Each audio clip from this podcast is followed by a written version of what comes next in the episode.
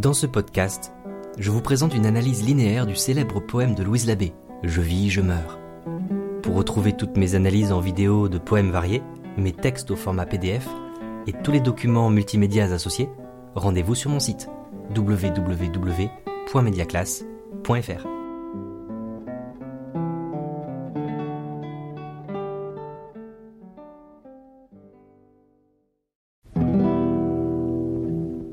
Labbé, c'est une poétesse lyonnaise de la Renaissance qu'on surnommait la Belle Cordière, car son père et son mari étaient tous deux marchands de cordes. Lyon était une ville particulièrement florissante à la Renaissance, avec le privilège d'une foire qui amenait à la fois des échanges économiques et culturels, notamment avec l'Italie. Louise Labbé n'est pas noble et c'est une femme, et pourtant son père tient à lui donner une éducation accomplie. Elle joue du luth, elle parle latin, italien. Elle fait aussi de l'équitation, de l'escrime, ce qui est très rare à l'époque pour une femme. D'ailleurs, elle défend l'éducation des femmes dans son Débat de folie et d'amour. Dans le milieu littéraire, elle participe au cercle poétique de l'école lyonnaise autour de Maurice Sèvres. Au milieu du XVIe siècle, on ne cherche pas à exprimer des sentiments originaux, comme feront les romantiques au XIXe siècle. Le poète n'est pas perçu comme un créateur, mais plutôt comme un révélateur des sentiments humains. Ainsi, chacun s'essaye sur les mêmes thèmes. Il y a une saine émulation qui rend la vie littéraire particulièrement active. Dans notre sonnet numéro 8, Louise Labbé prend le thème de l'amour doux et amer, qui appartient à la tradition médiévale de la fine amour, l'amour courtois. C'est aussi un thème central chez Pétrarque, le poète italien, qui a popularisé le sonnet. Mais en reprenant la forme du sonnet, Louise Labbé parvient pourtant à renouveler la représentation du sentiment amoureux, parce qu'elle va mettre en place une forme de lyrisme très particulière. Elle va fondre des émotions très fortes avec des images très contrastées, dans un poème très dense, intemporel et universel. Ma problématique. Comment Louise Labbé parvient-elle à renouveler ce thème de l'amour amer dans une forme de lyrisme à la fois universel et profondément personnel? Voici mes quelques axes de lecture. Un temps à la fois long et court, cyclique et imprévisible, simultané et successif, bref, une temporalité paradoxale. Une représentation de l'amour avec des images fortes et contrastées, un lyrisme à visée universelle, notamment en incluant les femmes dans l'expression poétique des sentiments. Une influence du registre élégiaque, c'est une forme de registre lyrique qui met l'accent sur la douleur et la mélancolie. Une construction du poème sous forme d'énigme qui ménage ses effets en utilisant les ressources du sonnet. Un sentiment amoureux implacable qui dépasse l'individu et qui touche même au tragique. Avant même de lire le poème, on peut montrer l'importance de cette forme du sonnet. Deux quatrains, deux tercets. Louise Labbé va certainement en utiliser les ressources qui sont incontournables depuis Pétrarque. Un moment de basculement au milieu, c'est la volta, et une pointe à la fin, c'est-à-dire un retournement final. C'est la forme parfaite pour une petite énigme. On peut aussi rapidement regarder les rimes, il n'y en a que quatre, avec des rimes embrassées qui encadrent des moments clés et qui sont étrangement contradictoires. Noix rime avec joie, larmois rime avec verdois. Douleur rime avec heure, qui signifie bonheur. Le plaisir et la peine sont intimement liés. Mais attention, hein, on n'est pas, pas chez Léopold von Sacher-Masoch, qui invente le masochisme au XIXe siècle. En fait, ici, la construction même du poème est faite pour attiser la curiosité du lecteur. Je vis, je meurs, je me brûle et me noie, j'ai chaud extrême en endurant froidure. La vie m'est trop molle et trop dure, j'ai grands ennuis entremêlés de joie. La flamme, métaphore du sentiment amoureux, parce que les deux brûlent et consument. C'est un lieu commun de la poésie pétrarchiste. On peut parler de topos littéraire.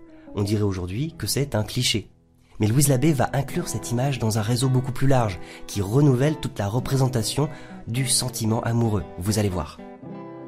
On peut commencer par relever les antithèses, c'est-à-dire les rapprochements d'éléments qui s'opposent, vivre et mourir, le feu et l'eau, la chaleur et le froid, le mou et le dur, les ennuis et la joie. Sa représentation du sentiment amoureux entre tout de suite dans une esthétique des contrastes. Mais ça va plus loin, il y a quelque chose de totalisant dans tout ça. Vivre et mourir, c'est complémentaire, ça implique l'être tout entier. Les quatre éléments aussi évoquent un tout, l'eau, le feu, les sensations physiques qui se rapprochent de l'élément terrestre, les émotions moins palpables qui désignent plutôt l'élément aérien. Cela peut nous paraître étrange aujourd'hui, mais toutes ces correspondances symboliques sont très vivantes à l'époque. Par exemple, brûler et noyer renvoie au tourment des enfers. Ce qui fait souffrir le corps est aussi ce qui fait souffrir l'âme. tout ne forme qu'un. Le sentiment que Louise Labbé décrit dépasse l'individu. Les hyperboles, ces figures d'exagération, sont très présentes dans le quatrain. Extrême, trop, qui revient deux fois, grand. Ce sont des émotions excessives qui dépassent l'individu. La musicalité et le rythme vont dans le même sens. Les allitérations, retour de son consonne, représentent des sensations excessives avec le R et les dentales T et D. Enfin, pour respecter la métrique, il faut prononcer le E muet de molle, comme une syllabe entière, et trop molle et trop dur. Normalement, on devrait avoir une élision, on ne prononce pas le E muet devant un autre mot qui commence par une autre voyelle. C'est ce qu'on appelle un hiatus, la rencontre de deux voyelles appartenant à des mots distincts. Dans son art poétique français, Ronsard condamnera les hiatus, mais ce n'est pas encore considéré comme une faute quand Louise Labbé écrit ce sonnet. Ici, cela crée un effet d'insistance sur la mollesse qui donne justement à ressentir la mélancolie du sentiment amoureux. Or la mélancolie, c'est le sentiment dominant de l'élégie. D'autres retours sonores ont le même type d'effet. L'assonance, retour de son voyelle avec la nasale en, qui revient même deux fois coup sur coup. Ou encore extrême, qui trouve un écho dans entremêlé. C'est une musicalité paradoxalement peu harmonieuse pour représenter les affres de l'amour. Du coup, malgré les jeux d'opposition, il faut bien reconnaître que la plupart de ces sensations sont pénibles. Louise Labbé représente surtout des tourments spirituels. Et voilà pourquoi on est très proche du registre élégiaque le positif et le négatif sont déséquilibrés, les ennuis sont au pluriel, tandis que la joie est au singulier. Cette joie, elle semble seulement créer une discontinuité, pire encore qu'un ennui constant. C'est très courant dans la représentation littéraire de la mélancolie, propre à l'élégie. Dès le premier vers, on trouve les thèmes principaux de la mélancolie et de l'élégie. Je vis, je meurs. Est-ce que c'est aussi contradictoire que ça? C'est un lieu commun de dire que ce qui vit est précisément aussi en train de mourir. Si on se projette suffisamment dans le temps, tout se termine par la mort. On commence donc par une référence à la vanité très présente à l'époque dans la peinture et dans le registre élégiaque. Et c'est exactement ce qui va se passer dans notre poème. L'amour abolit le temps, il rend tout le reste vain. Les verbes sont au présent d'énonciation, les actions se déroulent au moment même où l'on parle, donc simultanément. Seule exception, le gérondif, en endurant, mais qui insiste justement sur la durée et sur la simultanéité de l'action. Le rythme est donc particulièrement soutenu. Les déterminants sont soigneusement évités devant la chaleur, la froidure, les ennuis, la joie. Seule la vie a droit à son article défini. Le premier vers multiplie les mots monosyllabiques. C'est ce qu'on appelle un épitrocasme, une accumulation de mots très courts. Pourtant, quelques mots très longs apparaissent, entremêlés ou plus loin, inconstamment, qui évoquent justement la variation et l'instabilité. Regardez la construction de cette phrase. La vie mette est trop molle et trop dure les deux états opposés sont présentés dans un parallélisme, la répétition d'une même construction. Pour respecter cet équilibre, on a un et supplémentaire. C'est ce qu'on appelle une polysyndète, une conjonction de coordination inutile. Les deux états se succèdent et pourtant ils sont simultanés. La ponctuation est heurtée avec une phrase longue suivie d'une phrase courte. On peut certainement voir dans cette temporalité instable une influence baroque. Le sentiment amoureux provoque la confusion.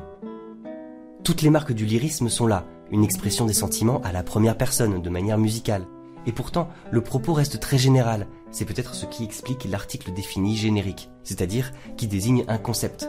Ce n'est pas la vie de la poétesse en particulier, mais le concept de vie lui-même qui est évoqué. D'ailleurs, malgré la première personne qu'on retrouve partout, Louise Labbé ne dit pas ma vie justement. J'ai beaucoup parlé de la représentation de l'amour, mais si on fait semblant de découvrir le sonnet naïvement, pour l'instant on ne sait pas de quoi on parle. On voit seulement une accumulation de symptômes, un mal inquiétant, peut-être une fièvre dont les causes sont énigmatiques. Cette métaphore est aussi un lieu commun depuis Ovide. L'amour ressemble à une maladie qui a des symptômes. Impossible de rétablir un ordre logique, les propositions s'enchaînent sans relation. C'est ce qu'on appelle une parataxe. Elles sont juxtaposées sans lien logique. Même les deux points sont confus. Est-ce qu'ils impliquent une cause, une conséquence? Cela participe à la confusion temporelle mais cela permet aussi de créer un effet de mystère qui intrigue le lecteur. Euh, la cause de ces symptômes sera retardée le plus possible. Tout à un coup, je ris et je larmoie, et en plaisir, main grève tourment j'endure. Mon bien s'en va, et à jamais il dure. Tout en un coup, je sèche et je verdois. On retrouve toutes les marques du lyrisme, la première personne, et des sentiments très forts, larmois, tourment. On retrouve une certaine musicalité de la souffrance avec les allitérations en R. Mais en même temps, pas d'exclamation, d'interrogation, d'interruption. Ce n'est pas vraiment une complainte, car les faits sont rapportés en toute simplicité, comme un témoignage, comme une observation de sentiments humains, peu importe la personne. Ce lyrisme se veut universel. Tout au long du poème, les marques du féminin ou du masculin sont soigneusement évitées. Elle n'est pas riante, larmoyante, sèche ou verdoyante. Les verbes sont conjugués directement. Qu'on soit un homme ou une femme, on peut lire ce sonnet sans modification. Il est conçu pour être universel. Le fait que toutes les rimes soient féminines ici me laisse penser que c'est peut-être justement une volonté de Louise Labbé d'inclure aussi les femmes dans l'expression poétique. Exactement comme dans le premier quatrain, la poétesse représente le sentiment amoureux avec des antithèses. La conjonction de coordination est, a presque toujours une valeur d'opposition. Les contrastes sont en plus renforcés par des parallélismes de construction. Je ris et je larmoie, je sèche et je verdoie. C'est la phrase la plus longue du poème ici, juste derrière la plus courte. Les sentiments sont instables, confus. Le registre élégiaque est bien présent. Mon bien s'en va. La mélancolie s'appuie sur un sentiment de perte. Le bien est sujet du verbe. La première personne n'a aucune prise sur ce bien. Cela dépasse la volonté de l'individu. Et lorsqu'il est là, ce bien, à jamais il dure. Mais est-ce si positif que ça? Le verbe durer rime avec endurer, mais aussi avec la dureté et la froidure du premier quatrain. C'est un effet de paronomase. Ces mots se mélangent par proximité sonore, comme s'ils désignaient une même chose. D'ailleurs, le verbe endurer revient deux fois sous des formes différentes. C'est ce qu'on appelle un polyptote, le retour d'un même mot avec des variations morphologiques. Le mot grief est un mot ancien. Sous forme de nom commun, il désigne la plainte. Il est passé dans le vocabulaire anglais et il est resté en français dans le vocabulaire juridique. Mais ici, il est utilisé comme un adjectif. Il signifie grave avec une nuance, terrible, accablant. Il participe à l'hyperbole générale et au registre élégiaque. Dans ce deuxième quatrain, on voit soudain apparaître des compléments circonstanciels de temps. Il y en a trois. Tout à un coup, euh, ancienne tournure pour dire tout à coup, est mise en parallèle avec tout en un coup. La transformation n'est pas anodine. Ce qui était soudain devient simultané. C'est une accélération de la temporalité. Et pourtant, tout cela dure à jamais. La temporalité est paradoxale. Je sèche et je verdois représente les saisons qui passent. Comme une plante qui subit les saisons, l'être humain est aussi le jouet de force qui le dépasse. C'est le symbole même du cycle et de la succession, et pourtant, elles sont associées à la simultanéité, tout en un coup. Cette fois, le paradoxe frôle l'absurde, l'instant et l'éternité sont mêlés. C'est l'une des caractéristiques de la folie, qui croit tout et son contraire de manière aveugle. Vous savez que Louise Labbé a aussi écrit un dialogue allégorique qui s'appelle Le débat de folie et d'amour ayant rendu amour aveugle, folie est condamné par les dieux à accompagner amour partout où il va. L'aspect cyclique des saisons s'inscrit dans la structure même du poème. Regardez. Les deux verbes renvoient au tout début du sonnet, verdoyer du côté de la vie, sécher du côté de la mort. C'est même ici un chiasme, une structure en miroir qui illustre parfaitement cette logique de boucle. L'organisation même du sonnet annonce déjà l'idée d'éternel retour du dernier vers, et qui est en quelque sorte la solution de l'énigme la conjonction de coordination est, est de plus en plus décalée dans le vers. On dirait qu'elle retarde sans cesse les révélations. Quel est ce mystérieux mal qui touche à la folie? Cela crée un effet de tension progressive vers le moment de basculement du sonnet, qui est bien construit comme une petite énigme. Ainsi amour inconstamment me mène, et quand je pense avoir plus de douleur, sans y penser je me trouve hors de peine. Puis, quand je crois ma joie être certaine et être au haut de mon désir et heure, il me remet en mon premier malheur. Le mot amour apparaît seulement maintenant au vers 9. C'est la volta, le moment de basculement au milieu du sonnet. Le lien logique de cause révèle ce qui provoque les symptômes de la mystérieuse maladie. Ce moment est en plus mis en valeur par un hiatus, ainsi amour, oblige à séparer les deux voyelles. Sans être décrit précisément, on voit que amour a une majuscule, c'est une allégorie, un concept personnifié. Comme dans le débat de folie et d'amour, les deux viennent toujours ensemble. Et en effet, si les quatrains étaient pleins de sensations liées au corps, les tercets décrivent plutôt des états contradictoires de l'esprit, douleur, peine, joie, heure, malheur, avec des verbes psychologiques, penser et croire. Cela libère toute la puissance métaphorique du début du poème. Les sensations étaient aussi des émotions. Amour est sujet. La première personne est devenue objet. Amour inconstamment me mène, il me remet. C'est une force qui dépasse l'individu. On assiste même à une véritable chorégraphie avec des verbes de mouvement, mener, se trouver hors, être au haut, remettre, qui forment une métaphore où les mouvements de l'âme sont comparés à une danse qui est dirigée par l'allégorie de l'amour. Les sonorités du mot amour, le m et le ou, sont répétées avec le son o que Louise Labbé utilise souvent pour des émotions positives, la joie, le bonheur. Cette musicalité liée aux émotions exprimées à la première personne, bien sûr, c'est le lyrisme. Mais la poétesse ne parle pas du tout de l'être aimé. Elle n'est en interaction qu'avec l'allégorie de l'amour. C'est un lyrisme qui n'est pas porté par une personnalité particulière, comme on peut avoir chez Pétrarque qui chante son amour pour l'or. D'une certaine manière, cela se rapproche des réflexions d'Aristote dans la poétique. Pour lui, le sentiment tragique provient notamment du fait qu'un personnage auquel chacun peut s'identifier tombe malgré lui d'une haute position dans le malheur. On peut aussi penser à Phèdre de Racine, l'héroïne tragique, qui est manipulée par Vénus. À chaque fois, l'allégorie de l'amour représente une force qui dépasse l'individu.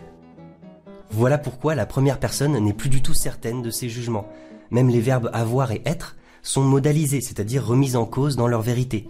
Elle pense avoir, elle croit être, sans y penser. Ce sont des états involontaires qui la dépassent. Les mouvements imprévisibles, inconstamment, sont traduits par une temporalité instable. Les liens d'addition ont un sens temporel, et, puis, mais ils sont sans cesse contredits par les événements, car ils précèdent des subordonnées circonstancielles de temps qui ont surtout un sens d'opposition, alors que je pense avoir plus de douleur, alors que je crois ma joie être certaine. En réalité, c'est tout l'inverse qui se produit. Suivant la tradition, Louise Labbé termine son sonnet par une pointe, qui est euh, un véritable retournement de situation. Le mot heure, qui signifie bonheur, est contredit dans la dernière rime suivie, et le poème se termine sur le mot malheur. C'est une conclusion pessimiste qui ne laisse pas d'échappatoire, et qui rapproche ce sonnet du registre élégiaque.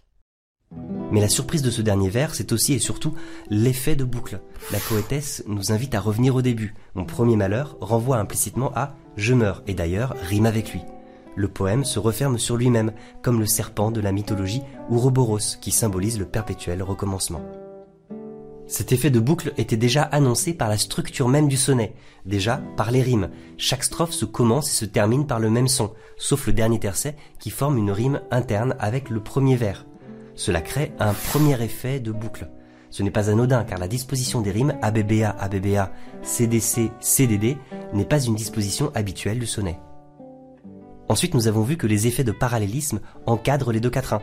De même, le personnage allégorique de l'amour, qui est repris au dernier vers par le pronom personnel il, encadre les deux tercets. La construction de ce sonnet, avec des cycles qui se contiennent les uns dans les autres, annonce déjà la chute, qui nous invite à reprendre au début.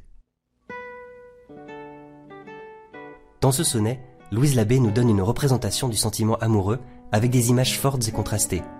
La force de sa poésie, c'est de nous faire reconnaître à la fois une sensibilité personnelle féminine et profondément humaine, universelle. Malgré les jeux d'opposition, la souffrance domine dans ce sonnet et le rapproche du registre élégiaque. C'est un questionnement douloureux sur la force du sentiment amoureux qui dépasse l'individu, le dépossède de lui-même. Sans entrer dans la tragédie, on touche au sentiment tragique. L'inconstance des émotions se traduit tout au long du sonnet par une instabilité toute baroque. Les événements sont à la fois simultanés et successifs. La temporalité est paradoxale. La construction du sonnet comme une énigme et comme un cycle invite le lecteur à le relire indéfiniment. C'est peut-être pour ça que ce poème accompagne chaque nouvelle génération dans sa découverte du sentiment amoureux. Pour retrouver toutes mes analyses, je vous invite à vous rendre sur mon site www.mediaclass.fr.